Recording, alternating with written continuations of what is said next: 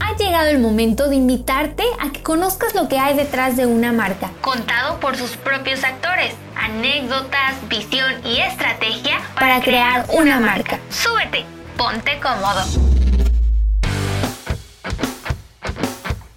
Y les doy la bienvenida a Historias para crear una marca. Hoy la verdad estamos muy contentos porque tenemos oportunidad de platicar desde mi punto de vista y ya me dirán si me equivoco o no, pero creo que es totalmente cierto. Una de las personas más importantes que tiene la industria automotriz de nuestro país. Es alguien que tiene, si no me equivoco, ya me corregirá mi querido ingeniero, más de 30 años trabajando en área de producción, manufactura y se conoce todos los tejes y manejes de nada más ni nada menos que de Nissan, una de las marcas más importantes en términos de producción en nuestro país, que justo acaban de cumplir 14 millones de autos producidos en México. Se dice fácil, pero es un montón de autos, así es que le doy la bienvenida con muchísimo gusto a mi querido amigo ingeniero Armando Ávila, vicepresidente de manufactura de Nissan Mexicana. Es un puesto muy importante, mi querido Armando. Muchas gracias, Héctor. Antes que nada, yo quisiera agradecerles este espacio y con todo gusto que he tenido la oportunidad de compartir con ustedes en algunas otras ocasiones, pues me siento, me siento verdaderamente eh, agradecido por estos momentos. Gracias. No, nosotros al contrario, porque fíjense que he tenido oportunidad de ir varias veces a la planta de Nissan y muchas veces también de platicar con usted, ingeniero, de, sentarnos a comer. Eh, me acuerdo cuando se hacían eh, la feria de San Marcos, que era tan, sí, sí es San Marcos, ¿no? En Aguascalientes, claro.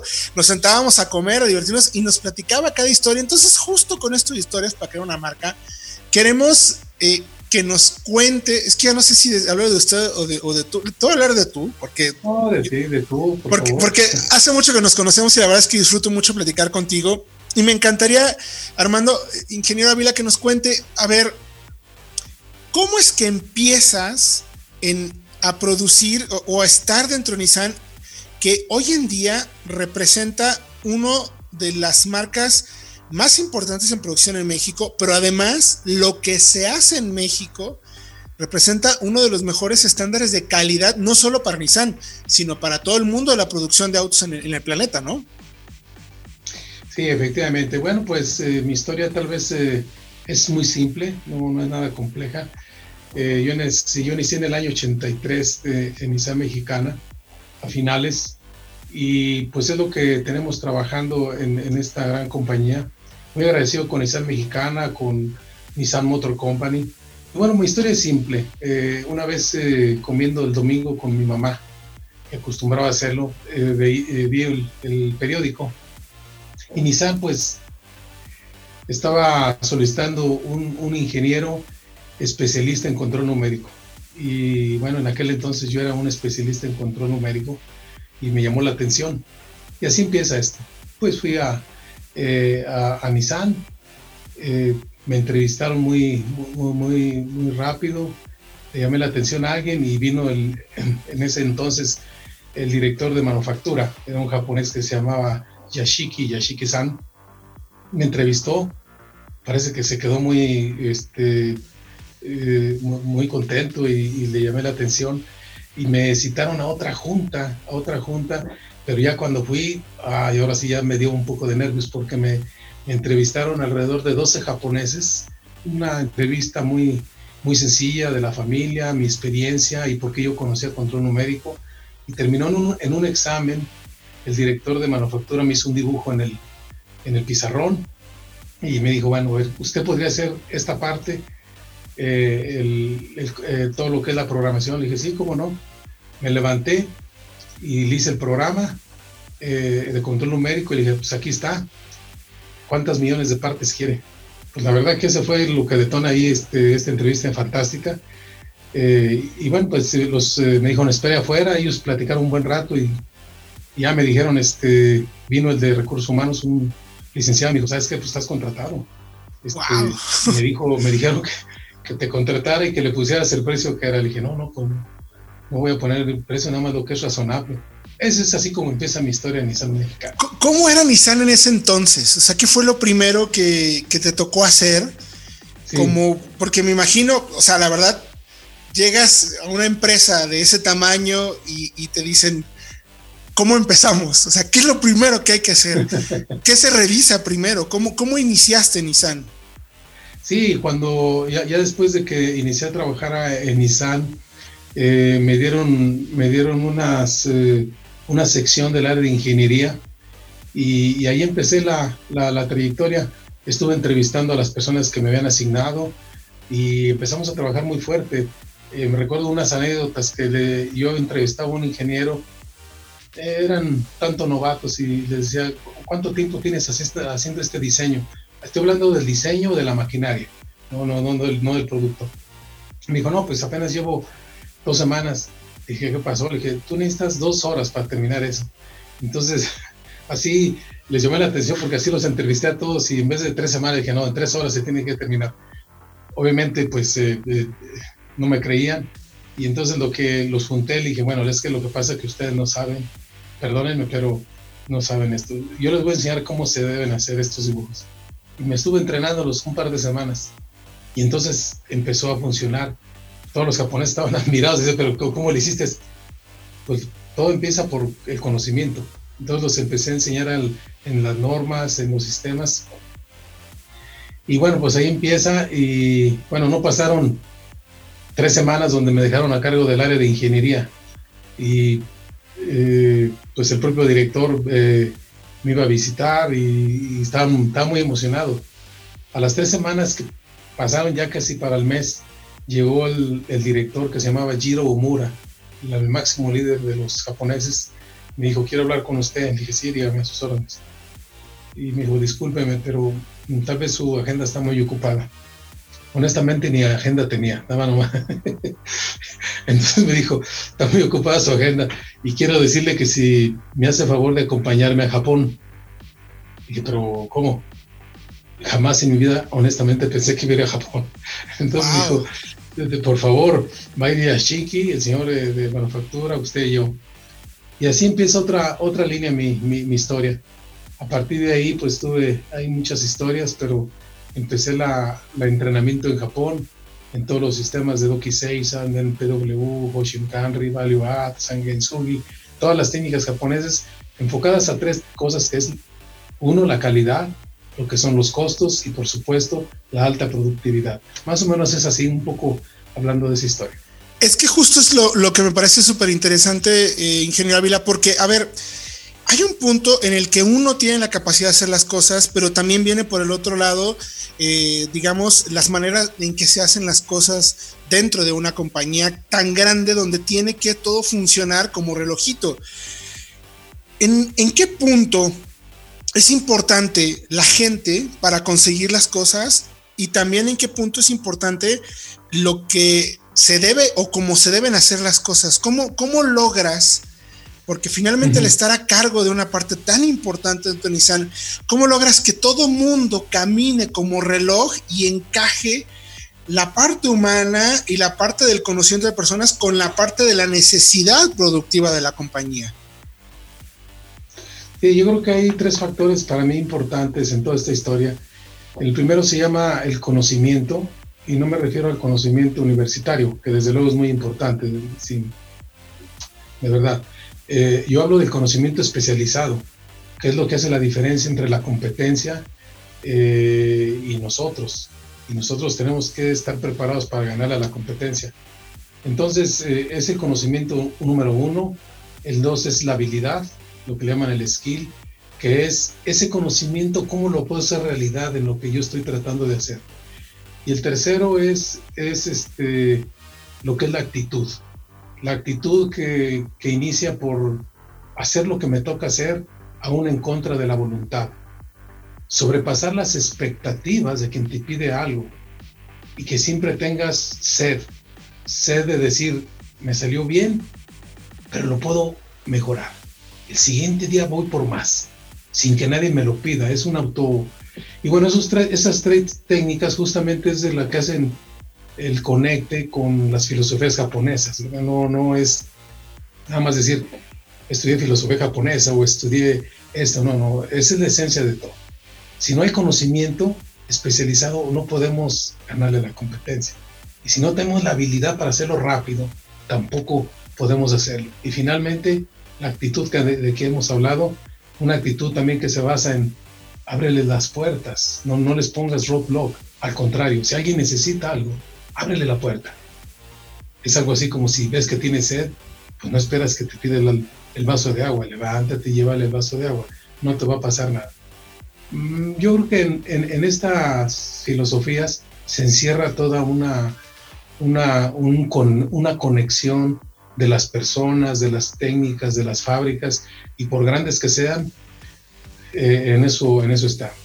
Eh, si recuerdan, yo también tuve dos eh, puntos muy, muy fuertes en mi vida, lo que es, yo fui el líder del proyecto de A2, el proyecto de A2 que, que fue muy importante para Nissan, que me fue asignado a mí desde lo que es el business case hasta llevar el liderazgo de la planta y instalar equipos y finalmente arrancarla. Fue lo mismo que pasó con el área de Compass. Cuando los dos, las, dos grandes, las dos grandes marcas de Infinity y Mercedes-Benz se unen, me nombran a mí líder del proyecto, es lo mismo, no, no hay diferencia. La, la esencia del trabajo es lo mismo. Suena interesantísimo eso porque todos llegamos, vemos la planta, pero nunca nos imaginamos, pues, desde cómo empieza. Si pudieras resumirnos, mi querido Armando, ¿cómo se pone una planta? O sea, ¿cómo, cómo le haces para poner una planta y que sea tan eficiente, tan productiva y tan la necesidad de calidad y sobre todo, yo creo que lo más importante, sacar el talento del del empleado mexicano, de los mexicanos que somos muy buenos para hacer las cosas justo con esa filosofía que mencionas. ¿Cómo empiezas? ¿Cómo haces esos pasos? O sea, ¿qué es lo primero que te llega a la mente para decir, vamos a empezar por aquí? Sí, es muy interesante porque esto empieza prácticamente en, en donde empiezan a crecer los mercados eh, y, y entonces yo veo esa oportunidad de que pudiéramos producir más para esos mercados y entonces empiezo a convocar a, a los japoneses, a los mexicanos que son muy talentosos y les digo, vamos a empezar a hacer este business case. Algunos japoneses decían, pero si nadie me lo ha pedido, pues yo se lo estoy pidiendo, vamos a hacerlo. No, me refiero a que Japón, no, no, no, aquí no, no importa Japón, tenemos que hacerlo para que cuando ellos volteen, nosotros ya tenemos esto hecho. Y así arrancamos y, estuvimos avanzando. Eh, este, tuve la oportunidad de platicar con, con los top de, Nissan Motor y les empecé a, vencer, a vender la idea de que era necesario ampliar para que tuviera más negocio Nissan. Ahí empieza todo.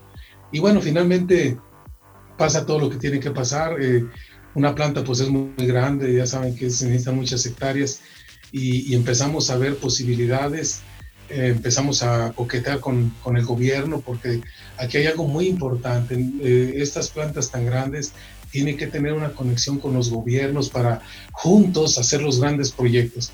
Y así es como, como nace. Eh, y empezamos a desplegar, nos la autorizan. Yo estuve en la, en la sala en Japón, donde el número uno del mundo de Nissan, yo le hago la presentación, obviamente muy avalada por todo el grupo, y, y lo convenzo de que lo mejor es invertir en México porque nosotros tenemos costos muy buenos y calidad y pues lo emocioné y le, pasé toda la información y la verdad que ese día pasaba saliva eh, o, no, o no podía pasar saliva, mi boca estaba este, seca y estaban los ejecutivos. El número uno del mundo dijo, me hace sentido, ¿qué piensan ustedes? Al resto del comité, que nomás son ocho personas, todos dijeron, pues también me hace sentido. Y ahí empieza la historia. Aprobado. 2 mil millones de dólares de, inversión. O sea, uno sufre con un crédito del banco y, nada más, mi querido Armando, conseguiste 2 mil millones de dólares para hacer una planta. Y, con eso dejó clarísimo, me parece que, obviamente fuiste la pieza más importante, pero quedó claro de la calidad que tiene eh, no solo Nissan, sino, el, insisto mucho, con, con la mano de obra mexicana. ¿Cómo has visto la evolución de Nissan desde que empezaste? Porque si no me equivoco, llevas 37 años. ¿O, me equivoco? Así es, 37 años en, Nissan. 37 años. En otra, más un poco, más 5 años en otra industria. Total, tengo alrededor de 42 años en la industria automotriz. ¿Cómo has visto la evolución de la industria en la calidad de producción de materiales, robots, en cómo, cómo se ha vuelto una industria tan gigantesca, tan importante para México en todo este tiempo. ¿Cómo podrías describir ese, ese cambio? Sí, para mí es un cambio muy, muy impresionante eh, de toda la industria, no solamente de Nissan. Todas las marcas han hecho un esfuerzo muy grande.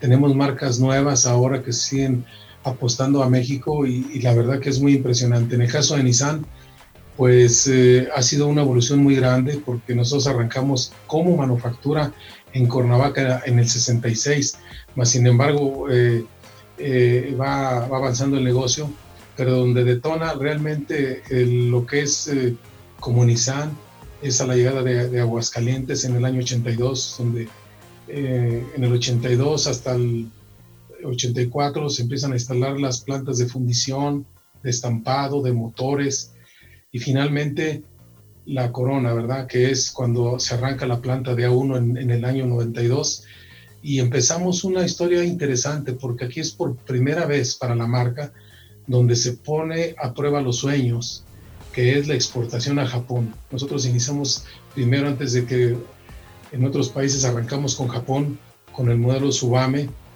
y, la verdad con mucho éxito en Japón, fue muy bien acogido este, este vehículo. Eh, la verdad todos estábamos muy concentrados, las caras de, los, eh, todos los ingenieros, las áreas de los laboratorios, eh, todos los técnicos, especialistas metidos con un grupo muy grande de japoneses que estaban todos concentrados y finalmente logramos la exportación. Y creo que aquí es el punto importante para la marca, porque a partir de aquí se detona la exportación hacia Estados Unidos y hacia finalmente a llegar a más de 100 países la exportación que con mucho orgullo podemos ver en muchas partes del mundo los, los coches. Y, desde luego esto va pegado con, con grandes inversiones que hemos hecho en, en, en capacitación al personal, que lo podemos platicar más adelante. Dentro de la parte de la producción, eh, yo sé que es un proceso súper complejo. Por fortuna he podido estar en la planta de ustedes y es impresionante cómo funciona como reloj, de verdad. Pero, ¿cuál dirías que es la parte más complicada en el proceso de manufactura de un coche?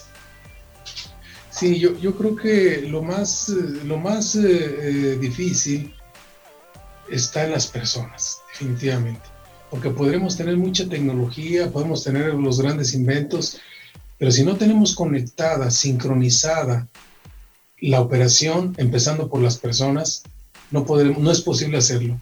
Y para esto entonces yo siempre comento que el éxito o el fracaso de una compañía siempre está fincado en los talentos y en la gente. Y así es como eh, nosotros tenemos un sistema que se llama en japonés Doki Seisan, que ya lo hemos visto otra vez en las visitas, el sistema de Doki Seisan es un sistema que habla de la sincronización. ¿Sincronizar qué? Con sincronizar partes, sincronizar equipos, sincronizar personas, sincronizar todo lo que nos rodea y entonces pues se puede alcanzar lo que nosotros hemos alcanzado cuando hemos estado a la máxima velocidad. Hemos alcanzado 36 segundos por vehículo, es decir, viene la cadena y cada 36 segundos estamos sacando un vehículo y lo hemos hecho, la verdad, eh, excelente. Quiere decir que todos los barcos, todas las partes que se producen en cualquier país del mundo deben de venir sincronizados, igual a producción nacional. Nuestras líneas deben de estar como reloj para que cuando llegue la parte se, se ensamble y esto haga una cadencia fantástica. Porque además también eh, te tocó la parte de logística, o sea, o la sigues llevando, porque además de todo eso es que lleguen los materiales a tiempo, que se hagan a tiempo y que se manden a tiempo. ¿Cómo es la parte logística? Yo sé que es, podríamos estar días, no horas, días hablando del tema, pero ¿cómo funciona también dentro de, un, de una estructura tan grande como Nissan que tiene tanta gente trabajando para un mismo cometido? Sí, pues es que tenemos, hablamos de logística, quiere decir que también importamos muchas partes eh, y de varios países y las tenemos monitoreadas exactamente dónde está esa parte. Si todavía no sale de, algún país, como pudiera ser China, Japón, y cuando vienen ya en los barcos, sabemos posiciones de barcos y, y entonces si hay tormentas, por ejemplo, tropicales, podemos eh, pues eh, sugerir que ese barco mejor se espere y eh, mandamos fletes aéreos de, de, otras partes para poder hacer la sincronización. Tenemos casi casi el layout del barco en qué parte está localizado hasta un tornillo, de tal manera que podemos sincronizar todo lo relacionado desde la planta hasta todo lo que está llegando, tanto internacional como eh, de la parte nacional. Eh, es una sincronización, yo creo que muy, muy bonita, muy importante y con mucha tecnología para saber dónde está cada componente y poderlo hacer realidad. Dentro de todo este tiempo que ha tenido oportunidad de trabajar con tantas personas, Armando, ¿cuál sería como quizás los, los, mejores recuerdos que tienes de esa oportunidad, por ejemplo, de sentarte con el número uno de Nissan? Eh, ¿Cómo resumirías todo este tiempo que has estado dentro de la compañía con, con retos tan interesantes y, que además tú te los buscaste en el buen sentido de la palabra, ¿no? Sí, bueno, uh, yo creo que eh, hay un cambio en mi vida fuerte cuando soy nombrado como subdirector de la planta de vehículos en Aguascalientes. Eh, sí, es un, es un tema muy, muy importante. Eh, y, y, este, en aquel entonces estaba un director japonés y empezamos a trabajar juntos eh, eh, haciendo mejoras muy, muy, muy importantes. Pero a los pocos meses de que llegué, me nombran como, como director de la, de la planta de, de, de, vehículos, siendo la primera vez en la historia donde ocupo ese, un mexicano ocupa ese lugar honroso de ser el director de A1, que es la planta más grande de Nissan en México y una de las plantas más grandes del mundo. Y así pasan los años y, y bueno, pues del 2000 al 2005 me nombran vicepresidente de manufactura de Nissan de México, con la operación responsable de toda la operación de México y miembro de lo que es el MCNA en Estados Unidos como parte de, de, los, de los miembros activos en Norteamérica. Y a partir de ahí, pues sí, fue una muy fuerte para mí ese cambio, que, que es una parte importante en mi vida y que es importante también para, para yo creo todo el legado que estamos haciendo en, en México. Eso es súper importante que mencionas. ¿Quién sigue después de ti? O sea, ¿quiénes van a, llevar las riendas de, de, todo lo que has conseguido en este tiempo? Porque la verdad, eh, no está fácil hacer lo que tú haces, ¿no? Pues eh, eh, tenemos muchos talentos en la organización. ahora viene este, una persona que, que, es muy, muy talentoso y que hemos hecho un compromiso con la corporación de, él conoce bastante, pero voy a, voy a acompañarlo en los en tres meses a partir de enero para que eh, Joan, que es el que el sucesor, eh, en inglés le dicen el, el, seamless como sin costuras, que no se sienta que, que no está Armando Ávila. Entonces es un compromiso que tenemos y tenemos que hacerlo con, con cuidado es fantástica la oportunidad, yo creo. ¿Cómo ves en los siguientes años cuáles son los retos a los que se tiene que enfrentar la empresa, la marca, lo que está haciendo? ¿Conoces también el tema de producción? ¿Cuáles dirías que son los siguientes retos inmediatos para, para que Nissan siga ocupando el puesto que tiene? Bueno, eh, sí, efectivamente esto, esto, esto continúa como en toda la industria y desde luego eh, nosotros tenemos muy claro como, como casa matriz, tenemos un, tenemos una, un, un sistema que le, que le llamamos el, el, plan de transformación, que le llaman, eh, se llama 2023, plan de, de, transformación llamado Nissan Next. Dentro de este Nissan Next eh, está dividido en dos partes, uno que le llaman la racionalización y otro lo que es priorizar y enfocar. La racionalización, perdón, se enfoca básicamente a optimizar los recursos que tenemos contra las capacidades que se necesitan. Es decir, no podemos tener más instalaciones si, si tenemos que adecuarlos al tamaño del mercado. Y no hablo de México, hablo de todo el mundo y creo que va a ser una tendencia en, en el tiempo. Eh, y se va a seguir con las filosofías que, tiene, que tiene Nissan, como lo que es los sistemas de DOC y 6 para para seguir siendo competitivos, dando valor agregado a la marca. Y el otro tema es, eh, es lo que es priorizar y enfocar. ¿Qué es priorizar? Pues nosotros seguimos eh, priorizar eh, desde el punto de vista de nuevas tecnologías, como lo viene siendo este, seguir trabajando con vehículos eléctricos, con vehículos híbridos, con, con todo lo, lo, que viene y desde luego sus tres principios. Eh, Nissan tiene tres principios que, que, que, tienen la tendencia en la industria automotriz, que es la, el manejo inteligente, el, el, la inteligencia en sus motores o en la fuerza y lo que es una integración inteligente. Básicamente habla de la, de la integración que conecta con el vehículo, con las personas, eh, con hacerlos automáticos, con menor consumo de, de, combustible, cualquiera que sea, puede ser eléctrico o, o, a gas, y seguridad y confort. Si ustedes ven, por ejemplo, aquí en la planta de donde tenemos el centro, ustedes el centro le pueden dar en la pista y hay una parte donde el carro se tiene que parar sin que toquen el freno. Eso es por poner un ejemplo. Es la nueva generación de, de vehículos más inteligentes, eh, sobre todo en esos tres conceptos. Súper interesante. Ya para concluir, porque sabemos que es una persona muy ocupada, tres cositas. ¿Qué hace un vicepresidente de manufactura? ¿Qué tiene que hacer? bueno, primero eh, lo, que, lo que hace es que todo lo que se mueve, todo lo que estamos produciendo, cómo lo conectamos con, con finalmente con el plan de negocios de la compañía. Al final de cuentas, eh, se tiene que conectar con financieramente, que estemos correspondientes con los números que, que somos, que estén entrando los nuevos modelos en tiempo, eh, que estemos correspondiendo con los volúmenes y la calidad que los mercados nos están requiriendo. Y bueno, pues a propósito, ustedes saben de, de los nuevos lanzamientos que hemos tenido, verdaderamente muy exitosos, como lo que fue el Versa, el Centra, el Centra y ahora la, la el NP300, ¿no? que, que, es que está fantástico. Eh, estos, este, este vehículo que viene a renovar nuevamente, a darle un refresh a todo el, a todo el segmento de, las, de los vehículos eh, este, utilitarios o de todo lo que son las, las pick-up. Que por cierto acabamos de, de producir el motor, eh, digo, perdón, el, el vehículo 14 millones y justamente fue una, una camioneta para el mercado de Perú. ¿Quién es Armando Ávila? ¿Cómo, cómo te describirías?